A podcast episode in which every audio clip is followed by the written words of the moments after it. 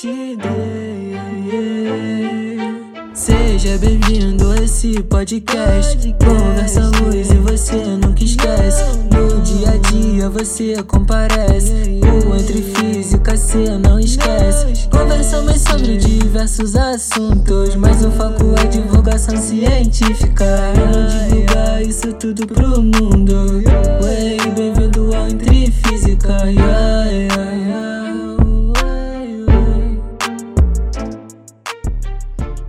Pessoal. Eu sou a Laura. E eu sou a Débora. Estamos aqui com mais um podcast do Entre Físicas, um projeto do PIBID dos alunos de licenciatura em Física do Cefet, que visa a integração entre a faculdade e escolas públicas, melhorando o ensino de ambos. Hoje estou com o Luca, que faz parte da Liara, da UF, e a Marina, que faz parte da LADA, também da UF. A Liara é a Liga Acadêmica de Relações Ambientais e a LADA é a Liga Acadêmica de Diversidade Animal. Bom dia, Luca. Bom dia, Marina. É, vocês poderiam explicar melhor para os nossos ouvintes o que seriam essas ligas acadêmicas? Bom dia. É, então, as ligas acadêmicas começaram no Brasil muito na área de, de medicina, né? Antigamente, na época de ditadura militar. E foi muito um ato de resistência também, na época. Então, ela tem um significado muito importante para as faculdades. E, pelo menos, eu, quando entrei na faculdade, não via isso muito na UF. Eu via muito na Unirio, no VRJ. E na UF, que eu saiba, pelo menos, na área da nossa área né, de, de biológicas, eu vi muito a Lada, que veio um pouquinho antes da, da Liara, né? E logo depois a Liara. Então, a partir disso, a gente começou a ter mais esse contato com ligas. Outras liga, ligas foram surgindo é, na UF. Eu tomei conhecimento de outras ligas também.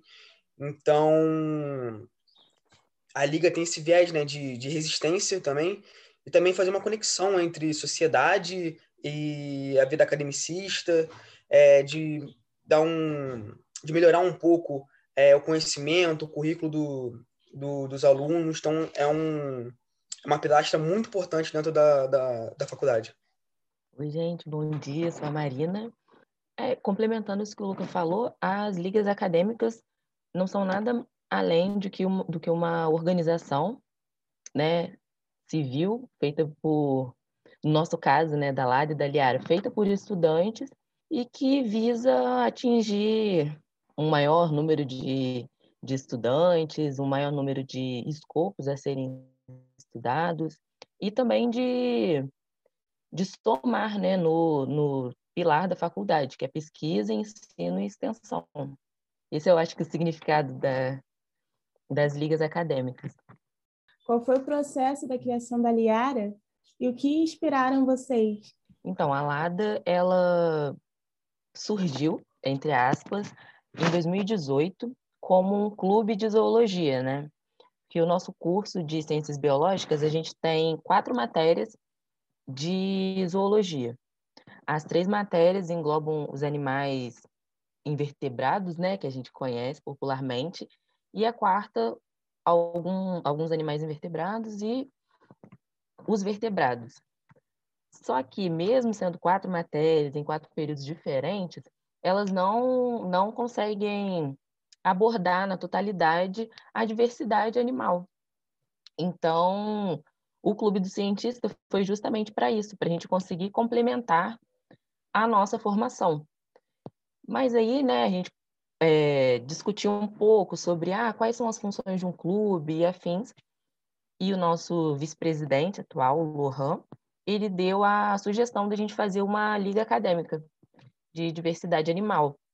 Por quê? Porque uma liga acadêmica, ela, como posso dizer, ela possui mais ferramentas formais para a gente conseguir suprir essa, essa necessidade que alguns alunos do curso estavam sentindo.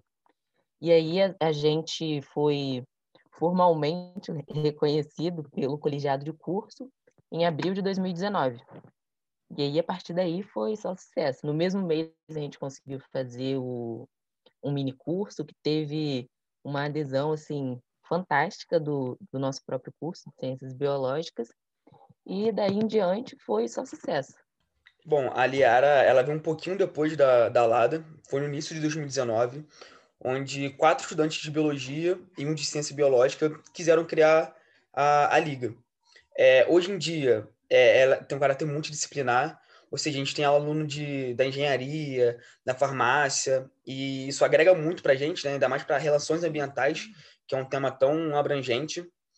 E hoje em dia, desses quatro alunos de biologia, nós temos três. A nossa presidente, a Mariana Guimarães, eu como vice, e um, e o nosso, um dos nossos diretores, o Pedro Wolff. E a Liare nasceu com o princípio de suprir algumas necessidades, muito como, como a Lada, que a gente sentiu uma falta de umas matérias relacionadas ao meio ambiente, né, de, sobre as relações ambientais. E com a Liga a gente tenta suprir um pouco disso, com alguns eventos, palestra, e até mesmo troca de informação. A gente tem um quadro é, que é mais interno, chamado Diálogos da Sereia, que a gente faz essa troca de, de informação, lê alguns artigos, tem um debate muito bacana. E além disso, nós queríamos dar uma maior visão ao estudante sobre aquela área, é, durante e depois da faculdade. Então, a gente dá opções para onde ele pode ir depois formado. É, isso, isso ocorre durante os nossos debates, o que ele pode fazer com, com aquilo, coisas que a gente vai sentindo falta. Então, essas foram as nossas principais motivações é, para criar a, a Liara, e daí surgiram várias outras. Hoje em dia a gente tem abrange várias coisas também. Me fez lembrar que, por exemplo, na nossa faculdade, né, de licenciatura em física, não, eu não sei dizer em relação ao turismo que tem no Cefet, mas geralmente as exatas, a gente só tem um período, digamos assim, que seria educação ambiental focado no ambiente e tudo mais, para discutir sendo que a gente vê bastante o impacto dessa, assim, da, até da forma de você ver a física, tudo mais. E, por exemplo, eu, eu até em algumas, como eu posso dizer, em algumas aulas a gente vem até discutindo o papel da ciência, esse tipo, os impactos que a física, ou você vê, por exemplo, algumas matérias, é, a um modo, digamos, seco, sem, sem você politizar, ou você ver o viés da. Ou, ou você só deixar, tipo assim, ah, isso mesmo, pronto, acabou. Acho que isso até culminou na bomba atômica, né? De você, o, o, se eu não me engano, o, o cientista lá, esqueci o nome, se a, se a Laura souber, por favor, me lembra, fez o, o experimento lá, achou, é, para um fim, que seria as usinas, né? E quando veio o trabalho foi feito para. Foi Einstein mesmo. Foi Einstein. Eu ia falar Einstein, só que eu fiquei assim, hum, sem medo. É, vocês percebem isso também? Assim, se é só a minha percepção, ou se vocês percebem isso também na, né, nas ciências biológicas, e se isso atrapalha de certa forma, a integração de outros cursos, que, pelo que vocês disseram, parece que fica muito no nicho biológico, não, não passa para, digamos assim, para o nicho da natureza ou até humano. É, esse é um, é um debate que a gente tem muito em educação ambiental, né? E também na, na, biologia a gente tem a disciplina de educação ambiental, que aí já vai um protesto, essa disciplina é só dada para licenciatura. Assim, Nessa disciplina a gente vê que o ambiente é basicamente tudo. O meu quarto faz parte do meio ambiente, onde vocês estão é parte do meio ambiente, a nossa rua, o nosso bairro, o meio ambiente é tudo. Só que a gente tem essa, essa tendência a pensar que o ambiente é só uma floresta ou, enfim, alguma área verde, uma praia, uma cachoeira a gente não consegue perceber que o ambiente é tudo isso que a gente vive. E por conta disso também a gente acaba se excluindo um pouco do meio ambiente. A gente não, a gente não se vê como parte do meio ambiente. E aí culmina nessas coisas mesmo, em bomba atômica, e não se reconhecer também como um animal, porque nós somos animais, nossa espécie é o Homo sapiens. É isso. E assim, a despolitização e a biologicização de tudo, né? Não sei se falei da forma correta, é o que acaba afastando a gente da sociedade. Porque a gente não consegue fazer um link entre o ambiente, a sociedade, e que os dois estão extremamente interligados, sabe? Tudo que um faz reflete no outro. E assim, sucessivamente, até o fim. Eu concordo completamente com o que a Marina acabou de dizer. É, a, a Liara prega isso também, né? A gente tenta é, botar nas redes sociais, quando a gente tenta conversar com o público, que o homem está sim incluso da natureza. Nós somos a natureza como qualquer outra coisa. É tudo está englobado numa só bolha. Tudo somos um só, literalmente. E sobre esse caráter crítico, é, eu acho que sempre, eu sinto um pouco falta disso nas matérias que não são de licenciatura, é, do ciclo básico, por exemplo. Já nas matérias de licenciatura, eu vejo que as professoras prezam muito isso, os professores prezam muito isso. É, você ler um texto, você ter esse caráter crítico, você, hum, será que é isso mesmo? Por que ele está fazendo tal coisa? Por que ele está fazendo eu ter essa reflexão sobre isso? Então, acho que poderia ser algo mais explorado que poderia ser muito agregador para a gente também na, na nossa formação. É isso que o Luca disse é que eu também vejo muito isso no, no bacharel, né? Eu faço bacharel. E, assim, tudo que a gente aprende, infelizmente, ou felizmente, não sei, e não vou entrar nesse mérito, é repleto de ideologias e de opiniões. E o mundo é isso, sabe? É a gente aceitar que nada é imparcial, né? A gente viu que vocês já realizaram vários workshops, simpósios, rodas de conversa, minicursos. Vocês tentam passar isso nesses, nesses minicursos, workshops? Ah, sim, com certeza. É, acho que depende muito do assunto que a gente está abordando, mas sim, é quase. Não tem como você muito escapar disso também, né? Vou dar um exemplo. Antes da pandemia, um, mundo bom, a gente fazia alguns eventos online, é, presenciais, né? A gente, no caso da Liara, a gente participou do Dia Nacional de Urubuzar, que é uma conscientização que a gente faz sobre o atropelamento da nossa fauna brasileira, né? E com isso a gente foi, foi à escola, de falar com algumas crianças, levando algumas espécimes, lógico, não vivas, né? é, a gente sempre tenta nesse meio explicar que como que a gente pode afetar aquilo, sabe? Que a gente não está longe daqueles animais. Tudo que a gente faz pode afetar eles, da mesma forma que eles podem afetar a gente. Só que assim, lógico que a, a chance da, deles afetar a gente é muito menor. Mas a gente tenta sempre passar isso. É, a gente fez eventos online também, como o nosso nosso primeiro webinário, teve o um ciclo de palestras, que constantemente, inclusive um tinha esse, esse, esse tema de natureza e homem. Será que a gente está junto mesmo nessa? E lógico que estava, né? A conclusão que a gente chegava é que a gente estava estava é, sobre no mesmo barco. A gente falou sobre privatização, privatização da água, a gente falou sobre movimentos, é, movimentos como o veganismo, que tudo envolve tanto homem, animais, plantas, tudo numa, numa coisa só.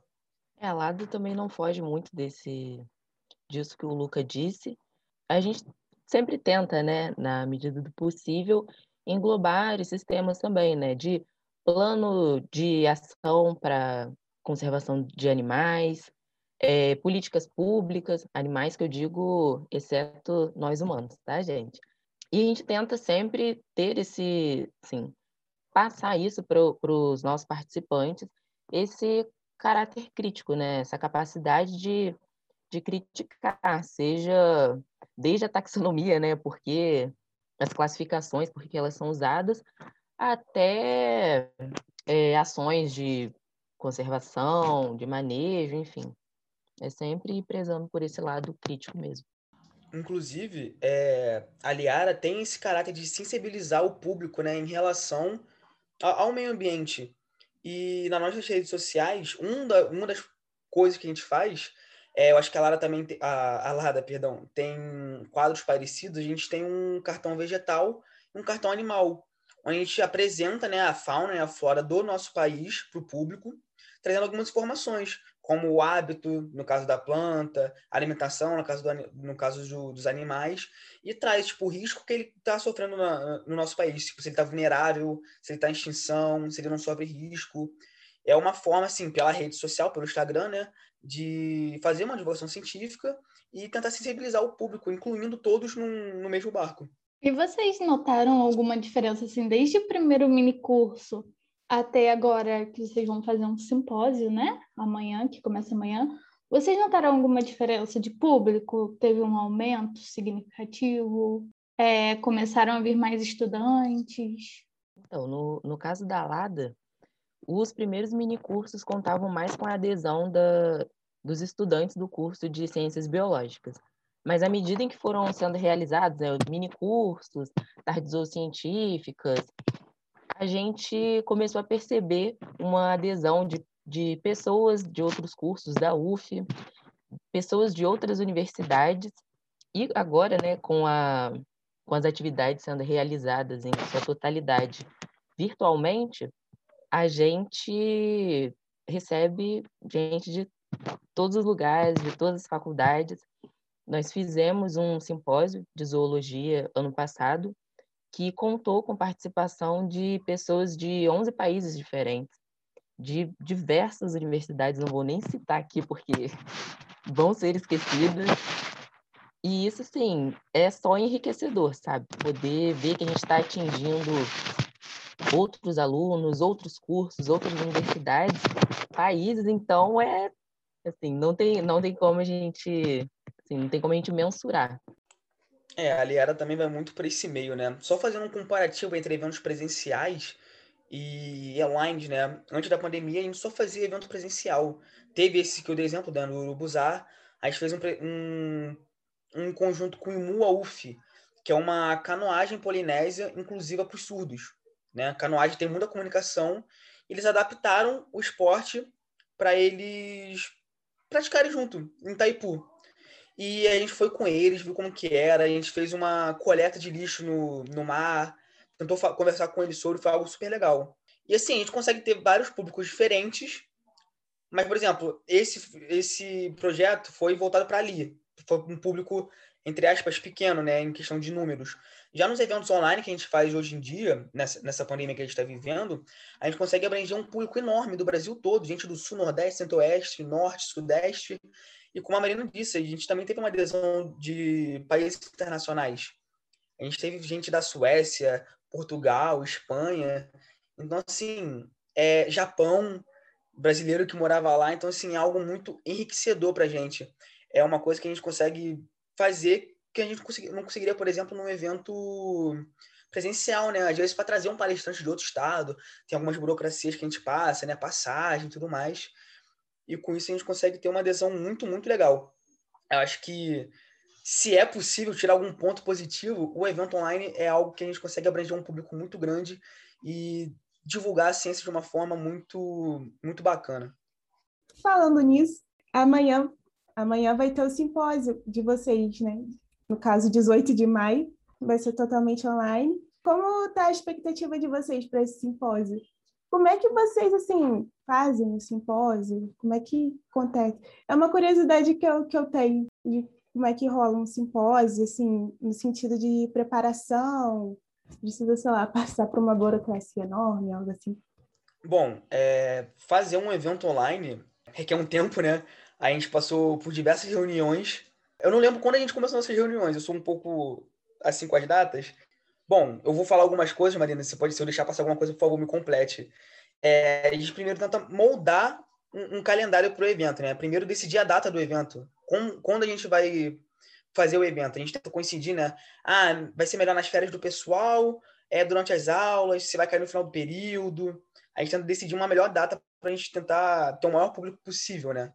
Depois a gente vê a questão de horário, qual seria um horário legal. E tendo isso, a gente tem um tema, né? O nosso tema é divulgação científica, e são quatro dias. Tendo isso em, em, em mente, a gente separa mais ou menos um tema para cada dia, e com isso a gente vai buscar os palestrantes específicos para cada tema. Parece assim um pouco simples falando, não é nenhum bicho de sete cabeças, mas demanda um, um, um trabalhinho, sabe? A nossa comissão trabalhou bastante, isso assim, a nossa, a nossa comissão foi incrível. A gente foi todo organizado, participaram da reunião, opinaram bastante. Só tenho a agradecer a comissão do evento, então de parabéns, sim. Tanto o pessoal da Liara, da Liada, da Liara e da Lada.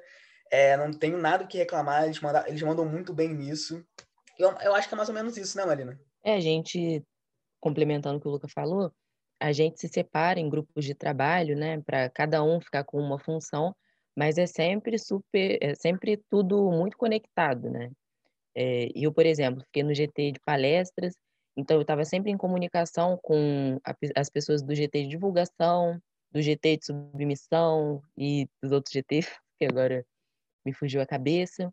Mas é uma atividade que, re, que requer muito tempo, esforço e dedicação, mas que no fim é, é uma coisa linda, sabe? O evento tá, assim, fenomenal, com nomes incríveis, assim, sabe? Só pessoas extremamente boas no, no que fazem, sabe? Acho que o evento tem muito a somar nesse momento que a gente está vivendo aí de desinformação, de desmonte às universidades. Em questão das nossas expectativas, eu estou muito feliz e muito ansioso para que esse evento comece logo. Eu acho que as, os palestrantes que a gente vai ter são assim nomes muito, muito bons, muito fortes. A gente vai ter a presença do reitor da UF, que ele vai abrir o evento com a gente. E tirando os nomes. Gente, a gente vai ter nome até da NASA palestrando no evento. Então, assim, eu acho que a gente vai ter gente muito, muito importante falando sobre um assunto muito importante também. Então, eu acho que eu posso falar por mim, pela comissão, que a gente está muito feliz e muito ansioso para que isso comece logo e ver a reação da galera. Inclusive, quem não conseguiu se inscrever, vai ser transmitido no YouTube e vocês podem acompanhar como, como preferirem. Vai ser incrível. É, tudo bem. Sobre esse simpósio, por que é importante fazer divulgação científica no Brasil?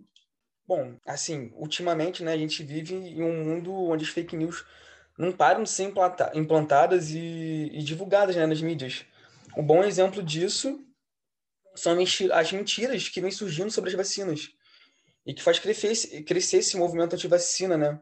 Eu acho que não é um mistério para ninguém que o Brasil sempre foi uma referência de vacinação mundial a gente conseguiu erradicar algumas doenças, como a poliomielite, e que estão voltando por conta desse movimento e dessa, desse negacionismo, né? dessas fake news.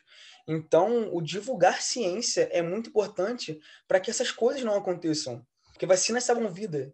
É, a gente está vivendo um momento que isso é muito claro. E esse, esse, esse foi só um exemplo, se encaixa em muitas, muitas outras ocasiões. Então, com a divulgação científica, a importância, a gente pode salvar vidas, literalmente. E, além disso, é um meio que a gente pode conectar o meio acadêmico com a sociedade, que por muito tempo ainda, ainda é, há um bloqueio entre esse, essa comunicação entre sociedade e academia, né? Então, aos pouquinhos, com a divulgação científica, a gente pode ir derrubando esse muro que existe. A gente vê, até pelo que a gente estava falando, né? Divulgação científica ela é importante justamente para fazer essa ponte, né, entre entre academia e sociedade, que de novo não são não são coisas que se excluem, né? E justamente porque não é de hoje que que existe essa exclusão de, de academia e sociedade. Por muitos e muitos tempos, uh, o conhecimento ficava restrito só a quem era acadêmico, ou só a quem era parte de um grupo, seja de classe social, étnico ou regional, enfim. E a divulgação científica vem justamente para mitigar esses efeitos, sabe? Também, assim, já vi em muitos lugares falando que a gente vive na era da informação, então a divulgação científica vem justamente para agregar uma informação de qualidade e verídica também, né, a, a toda a sociedade. Porque a gente vê, um, vê uma enxurrada de informação, a gente abre uma rede social, tem informação de tudo quanto é tipo, de diversas áreas, e às vezes a gente fica um pouco perdido, né? Então, acho que a divulgação científica vem para desfazer alguns, alguns mitos, para acabar com as fake news e para mostrar, né, como, como a ciência é feita, como a ciência é importante. Eu, eu creio que, assim, o nosso projeto, né, que a gente faz o PIBID, que seria Programa de Iniciação à Docência, vem também justamente por parte da licenciatura para integrar, como até a Laura falou no início, a, a faculdade com a, com a escola pública, principalmente. Pelo seguinte, antes tinha, antes praticamente não tinha esse elozinho. Aí, às vezes, muita coisa que a gente não, que a gente aprendia na faculdade era meio difícil botar na prática, até porque a gente não tinha o como assim, como ter o contato com a sala de aula. Não ter esse, como posso dizer, a gente não tinha esse elo. Aí a, a, o PIBID veio justamente para isso, para além de, de, nos dar um incentivo a continuar na, na licenciatura e tudo mais, ele vem como uma forma de, de fazer com que a faculdade e a divulgação científica que ocorre também dentro da faculdade possa ir para a cabeça das crianças, dos adolescentes e tudo mais. Eu acho que nesse ponto linka bastante os dois projetos. Para vocês, quais são assim, os, os maiores desafios para fazer divulgação científica, principalmente nessa, nessa era da pós-verdade, tudo mais? Bom, eu acho que nessa era que a gente vive, ao mesmo tempo que a gente tem a facilidade de, de ter acesso à informação, de poder falar sobre isso abertamente na internet, seja na sua rede social, num blog, que seja, é, outras pessoas também podem fazer isso e acabar é, divulgando, é, como eu disse antes, fake news, né? É, informações falsas sobre a, a, veracidade de alguns fatos. Posso voltar a bater na tecla da vacina, né? É, hoje, quem sabe, né, eu viro um jacaré tomando uma vacina. É, a gente sabe que um humano não pode virar um jacaré, muito menos com uma vacina. Então, infelizmente, são casos que as pessoas acreditam. Então, acho que a maior dificuldade de fazer divulgação científica hoje em dia é combater as mentiras que são que surgem por aí. E além disso, eu gosto muito de bater uma na tecla que fazer divulgação científica não é algo tão simples. É qualquer um pode fazer, só que é algo que exige que você tenha uma certa dedicação. Você vai gastar o seu tempo, você tem que estudar para fazer isso, justamente para você fazer como você quer fazer isso, qual é o meio que você se adapta melhor para fazer isso e você fazer um estudo sobre a veracidade dos fatos que você quer, quer fazer, né? Por isso que eu digo que todo cientista deveria, na faculdade, algum curso de formação para fazer divulgação científica, que é um débito, né, que quem faz faculdade, principalmente pública, é, tem com a sociedade, de devolver isso de alguma forma. E eu acho que a faculdade não te prepara para isso você não tem uma matéria ou um curso que você possa fazer essa divulgação. Às vezes é, nasce por conta própria. E, mas eu fico muito feliz que durante a pandemia a gente vê muitas iniciativas sobre isso. E eu gosto muito de incluir a Liara e a Lada como isso, são iniciativas de divulgação de, de divulgação científica. Igualmente o podcast de vocês. É uma iniciativa incrível. Eu acho até que justamente essa falta, digamos assim, na faculdade de ter um pelo menos uma matéria ensinando a fazer essa divulgação científica, faz a faculdade ser intangível. A ciência acaba se tornando, tipo, acaba, é, acaba pegando o lugar, digamos assim, de Deus. O seguinte, porque acaba todo mundo só vendo assim, só no dogma, não aceita que dói menos, e não, sendo que não é nem que não chega na, na população, a população não questiona, e justamente a ciência, a ciência é na é feita, digamos assim, na dúvida, no eu duvido, no eu quero comprovar se isso é. Eu acho que isso acaba também sendo um, um dos principais desafios, pelo menos na, no meio acadêmico, por conta disso. Assim, divulgar ciência é, é um ato de muita responsabilidade, sabe? Responsabilidade pela, pelo que você está, pela informação que você está veiculando às pessoas e por esse débito também que a gente, né, que produz ciência, temos com a sociedade, né? A sociedade, ela precisa saber que o que a gente está produzindo, o que é produzido na sociedade, o porquê que isso é importante, né? Por que, que é importante a gente sobre os diversos temas. E era isso. Fugiu a cabeça que eu ia falar alguma coisa, mas tudo bem, depois eu lembro. Assim, é, qual é a melhor forma de fazer divulgação científica? Então, ao meu ver, não, não existe uma melhor forma de se fazer divulgação científica, né? Hoje em dia a gente tem diversas plataformas, diversas redes sociais, e, assim, você escolhe a que melhor se encaixa no seu trabalho, a que você é, tem mai, maior facilidade, a que você acha que tem maior abrangência. O que eu acho que é sempre importante é você saber, né, é, para que público você está direcionando aquele tipo de informação, é, como que você vai direcionar a, a aquele público? Ah, é um público infantil, então não vou usar termos difíceis, não vou usar termos técnicos, vou tentar colocar alguma animação que chame mais atenção. Então, eu acho que é sempre você entender para que grupo você está querendo passar aquela informação, investir nisso, sabe?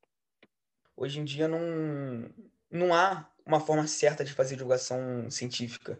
Eu acho que todas servem. É, vou puxar um pouquinho a sardinha do, do simpósio que vai começar amanhã. é, aquela pessoa que eu falei que trabalha na NASA e tal, ela ficou famosa no TikTok. O TikTok dela é Marina Virou Gringa. Ela trabalha com gelo na NASA, gelo espacial.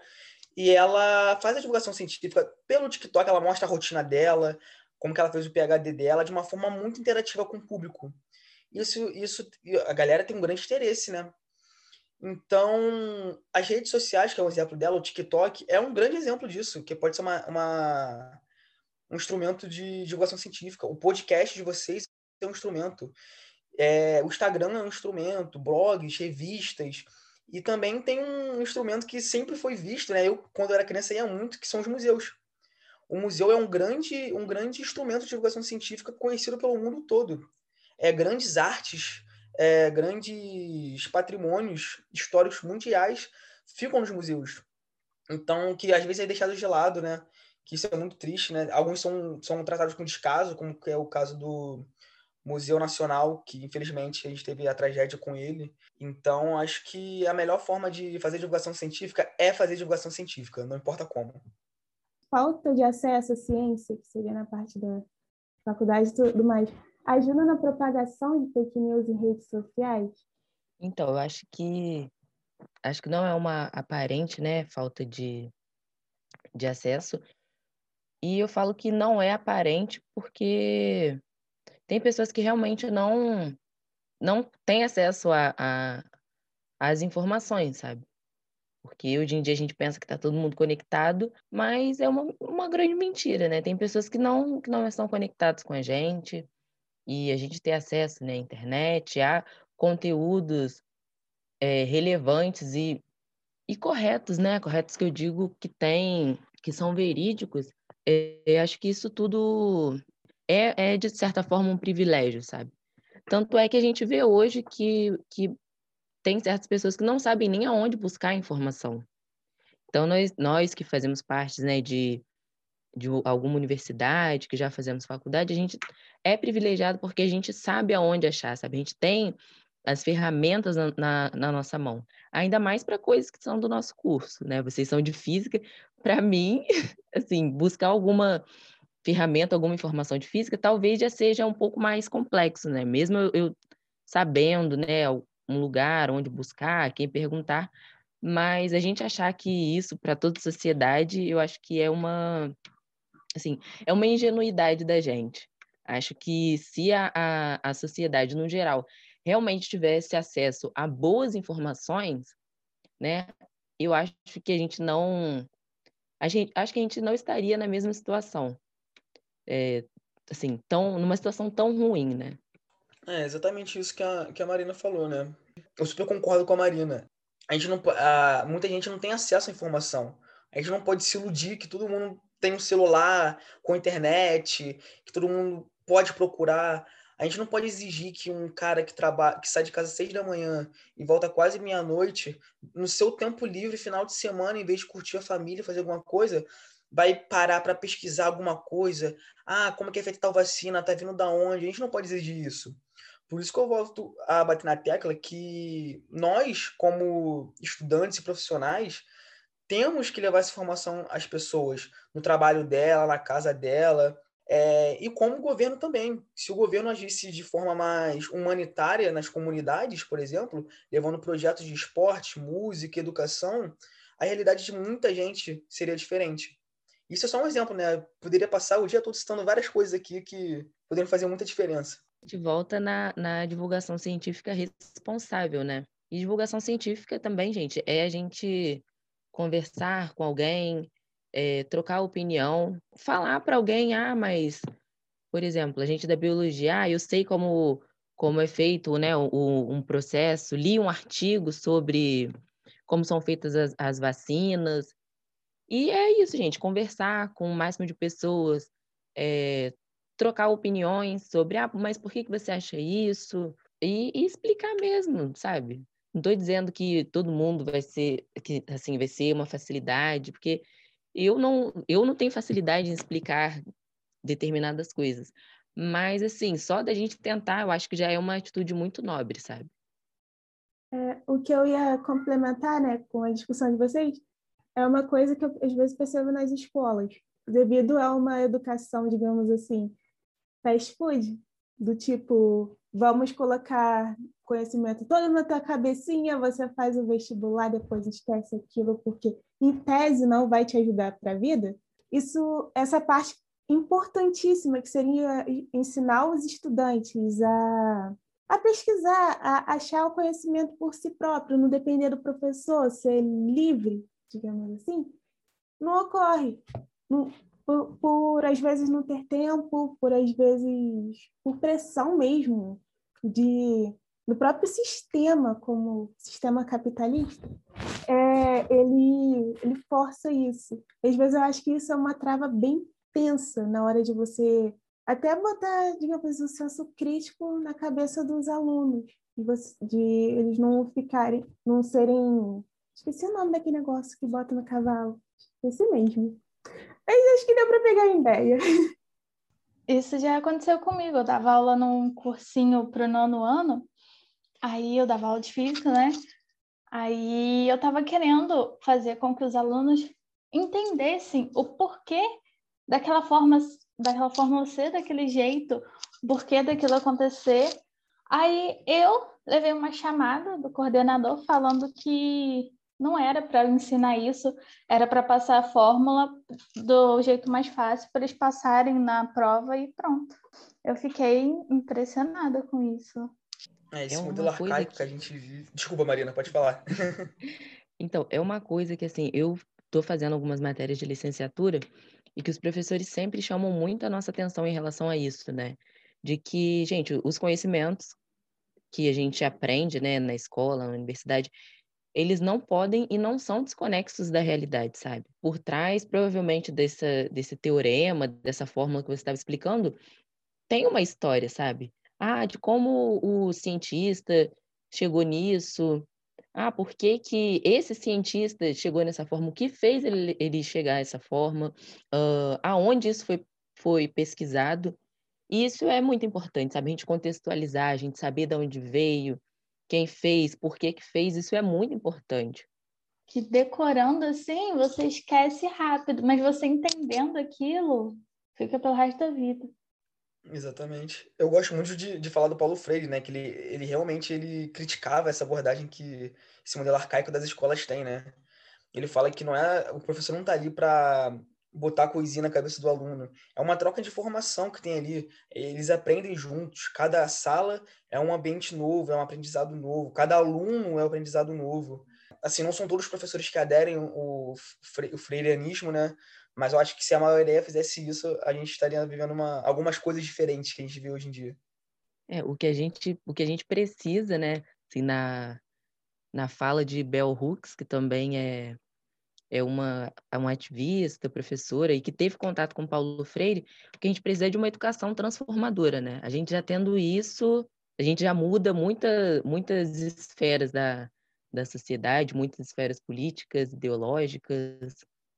Gente, eu vou mandar esse podcast para minha professora de didática, que a gente está que a gente está justamente falando de Paulo Freire na, na aula e tudo mais. Aí pronto, já, já ganhei meu trabalho final.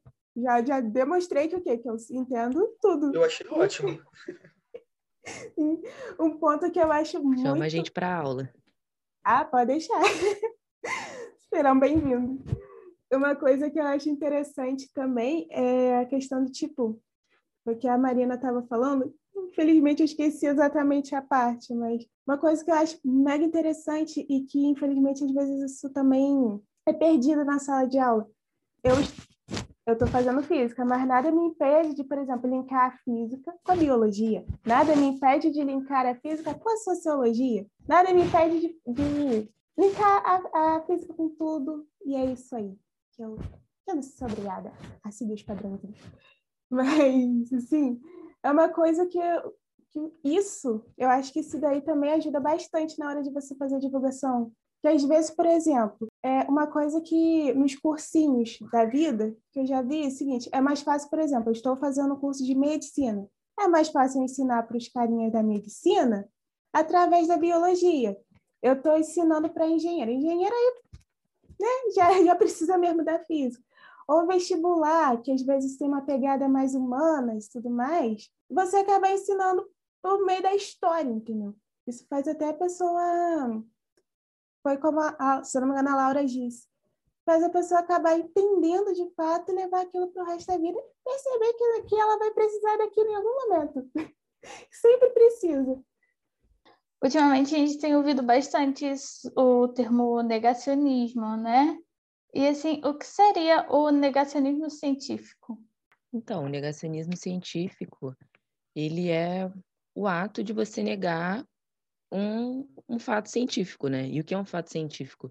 É alguma coisa que foi estudada, que foi hipotetizada, que foi testada e que a gente, e que a gente, eu digo, a pessoa que testou, né, o cientista, chegou a, um, a, a uma conclusão sem, assim, não, não foi algo, não foi uma opinião, né, ele testou e ele provou, entre aspas, o que, que aquilo estava certo, né, falei provar entre aspas porque, como eu já ouvi muito no, no curso de ciências biológicas, a gente não, a gente não comprova nada, né? A gente testa, a, a gente testa as coisas. Então é, é, esse ato de, de negar, de achar que opinião, que ciência é opinião, sendo que na verdade não, né? A gente até se exclui um pouco do, do, do trabalho, né? E isso tem diversas formas de a gente mostrar. Quem, só a gente escrevendo na terceira pessoa já mostra que aquilo ali não é uma opinião nossa, né? Que aquilo ali foi testado e testado diversas vezes e estava até esquecendo uma coisa, né, do método científico, que a gente tem, a gente vai e realiza aquilo, mas as outras pessoas têm que ser capazes de replicar aquilo, né, de testarem aquilo para poderem confrontar a gente, falar, cara, olha só, achei outro resultado. Não é bem isso o que o que você achou. É, eu acho que eu não tenho nem o que completar. Eu acho que a Marina conseguiu contemplar tudo é, do que eu penso. Um meio do que a gente pode, entre aspas, curar isso é com a divulgação científica, né? A gente levar isso para o público, para que esses questionamentos é, não ocorram. Para mostrar, olha, a gente testou isso aqui, isso aqui é, é, é um fato, não uma opinião, como a Marina disse. Isso aqui não é uma opinião, isso realmente acontece. Então, só cabe a nós, né? E como, infelizmente, a gente está em um governo negacionista, que tem um amor assim surreal pela faculdade. Só que não, quem dera. A gente está vendo que está tendo um corte pesado assim nas faculdades, em especial a UF, que é você que vocês estão estão fazendo trabalho nele. É, qual o sentimento de vocês saber que a UF pode acabar encerrando as atividades? Bom, é, eu fico muito triste com isso, né? Porque não só a UF, né? A UFRJ também já anunciou que vai fechar, a UF poderá fechar na, na metade do ano. A faculdade é um espaço de, de criação, né? Onde a gente consegue criar coisas não para a gente, mas para o país. É, a faculdade é um pilar muito importante para um país. É, eu digo um país porque não é só o Brasil, é para qualquer país.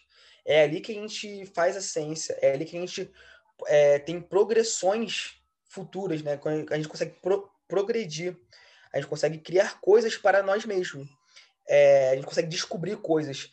Então, se fechando isso, ou a gente vai estacionar no tempo, ou a gente vai simplesmente retroceder. Então, acho que o fechamento da, da, das faculdades é, algo, um, é um assunto muito, muito sério. E às vezes as pessoas não dão uma importância tão grande para isso. É, não sei se tem muito peso, mas eu queria fazer um apelo para as pessoas que ouvem esse podcast que se, se tem essa informação, sabe? É, procura pesquisar o porquê ela está fechando. Isso é certo ela fechar mesmo? Qual é a falta que ela vai fazer para você, para os alunos da faculdade, para os profissionais que vivem da faculdade? Sabe? Passe essa informação adiante. É algo que a gente precisa lutar muito. É, é um sentimento de tristeza, um sentimento de raiva, de impotência, porque só pensando na, na situação que a gente está vivendo, se a gente não tivesse o mínimo de investimento na, nas universidades, a gente não ia estar. Tá, a gente estaria pior nessa pandemia, né? A gente, essa pandemia serviu para mostrar realmente, olha aqui, gente, o papel que a, a universidade tem no combate à pandemia, no combate à desinformação, na preservação da vida e geração da vida, de conhecimentos. Então, é muito importante, sabe, a gente se organizar, a gente conversar com as outras pessoas, né, sobre a importância da, da universidade. Eu, por exemplo, sou da primeira geração da minha família que conseguiu entrar na universidade. Então, qual a importância disso, sabe? Qual, qual a importância de eu ter conseguido entrar na universidade, né? Enfim, acho que o que resta agora a gente é a gente lutar contra esse governo que tá desmonta, né, tudo, desmonta coisas essenciais. E também vale pensar que a universidade não é só sala de aula, né, gente? A universidade é composta de hospitais universitários, de creches, de restaurantes universitários, bibliotecas, cinemas, teatros. Enfim, é, é a maior né, das produtoras de, de conhecimento científico do Brasil. Né? Falando aqui do caso do Brasil, não posso falar de, de outros lugares.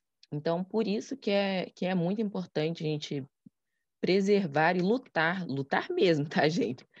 Só para dar um, um, belo exemplo da importância da universidade, eu já peço desculpa que eu não vou lembrar o nome, mas foram duas mulheres cientistas dentro da universidade que sequenciaram o genoma do coronavírus. Então, assim, é um peso muito grande para o avanço de uma vacina, de uma cura de uma doença que vem matando milhares de pessoas. Então, assim, eu acho que é um, um exemplo muito forte da, de um pouco do que a universidade pode fazer. É um projeto político, sabe? É um, é um projeto desmontar a universidade, é um projeto não, não investir em vacina e na compra de vacina, na preservação do, do povo brasileiro. E aí cabe a gente a pensar, né? A quem, a quem serve esse projeto? Quem é afetado por esse projeto? Porque Sim, é, é, é a manutenção do, do Brasil colônia, né? Infelizmente. E o que vocês podem dizer para os nossos jovens, né? Futuros cientistas, quem sabe? Algo para que não desistam dos estudos, da, da ciência, né? Então, gente, assim, entrar na universidade, né? A gente sabe que já não é uma tarefa fácil, é uma tarefa que deixa a gente um pouco desesperado, a gente fica muito ansioso. E entrar na universidade é uma coisa, assim, eu acho muito bonito, né? Você entrar na universidade, você conseguir seguir na universidade, mas assim, por mais, né, que a universidade seja um ambiente muito necessário, ao meu ver, não é, não são, não é um mar de rosa, né? A, a universidade tem muitos problemas, na universidade você vai conhecer pessoas muito diferentes e em relação a tudo é, vão vai ter muito percalços você vai ficar muito triste você vai chorar você vai querer desistir mas eu acho que a palavra que eu deixo é ser persistente sabe? Acreditar que que a faculdade ela é um caminho necessário na vida de enfim diversas pessoas para mudar mesmo as perspectivas, né? E é isso, não, assim, vai aparecer diversas diversas falhas, diversos motivos para a gente chorar, para a gente se desesperar e querer abandonar, mas sejam persistentes, acreditem em vocês, no esforço de vocês, na capacidade de vocês, que vocês vão conseguir, vão chegar lá. É isso, vão se tornar grandes cientistas, grandes trabalhadores, grandes homens, mulheres, enfim, o que vocês quiserem ser. Bom, o que eu posso dizer é que, ser bem realista, né, não é algo fácil, realmente como a Marina disse. Não é fácil você entrar numa faculdade, né? É, você passa por provas que às vezes não, não prova nada. É simplesmente uma burocracia que você tem que passar para entrar numa faculdade e não é fácil. E depois que você passar, também não vai ser fácil. Não, não, não posso mentir, né? É, você vai passar por várias. Você vai, vai ser, é um mundo novo que abre para você. Você vai conhecer pessoas novas, muito diferentes, como a Marina disse. Você vai conhecer pessoas incríveis. Você vai. Seus olhos vão abrir para novas áreas maravilhosas, outras que você vai ser obrigado a ter contato que você não vai gostar. Você vai passar por alguns, alguns apertos, você vai passar por, por alguns apertos, vai dar vontade de chorar, vai dar vontade de desistir. Mas quando você passa por essa fase ruim, você olha para trás e fala: pô, consegui, né? Cheguei aqui você sente um orgulho de você. É, uma coisa muito gratificante. Para mim, entrar na faculdade, é, falar rapidinho, foi muito gratificante, porque minha mãe, minha tia, minha avó nunca tiveram isso. E não foi uma conquista só minha, foi, foi, foi delas também. Então, só esse gostinho para mim já foi incrível. Então, todo dia, toda, todo semestre na, na faculdade, né, é uma batalha e você consegue passar por isso tranquilo, sabe? É difícil, mas você consegue passar por isso. Não desista. É, você vai se conhecer melhor, você vai ter, vai conhecer um mundo é, novo e você vai ter mais opções. Então, foca no que você quer, não desista e como a Marina disse, seja persistente. Você vai conseguir. Encontrar professores também que muitas vezes não sabem nem fazer a questão, mas quer que você faça. Exatamente. Pô, isso quando não cisma de te perseguir às vezes. E, tipo, ficar no teu pé lá, tipo, querendo tudo. Mas fa faz a pessoa mais forte, né? Que não mata, fortalece. Em tese. Gente, muito obrigado, Luca e, e Marina, pela entrevista. Sim, e caso uh, os nossos ouvintes tenham alguma dúvida, alguma sugestão, questão, pode deixar no Instagram do Entre Físicas, vai estar na descrição do, do podcast, assim como o Instagram da, da Liara e da Lada, que é arroba liarauf e arroba lada.uf. E aí, é isso, gente. Muito obrigada novamente pela participação. Espero que a gente possa ter novas, possa ter outros podcasts com vocês. Espero que a gente tenha mais trabalhos também juntos. Ah, eu queria agradecer, né? É, acho que dessa vez eu posso falar pelo nome da, pelo nome da Liara, agradecer o convite de vocês. É, não deixe de seguir a gente, acompanhe o podcast, é uma iniciativa incrível. É, acompanhe o evento, mesmo que vocês não consigam se inscrever, vocês vão poder acompanhar pelo YouTube. E acompanhe a gente. Com certeza a gente vai poder fazer novos podcasts, novos projetos. A gente está super aberto a novas propostas, ideias e tudo mais. Gente, eu também agradeço muito pelo convite. Em nome da Lada, né? Vim aqui tentando representar esse grupo de pessoas tão diverso. E é isso, agradecer a vocês, é, agradecer ao podcast. É, pedir também, né, para vocês seguirem a Lada e podem mandar sugestões pra gente.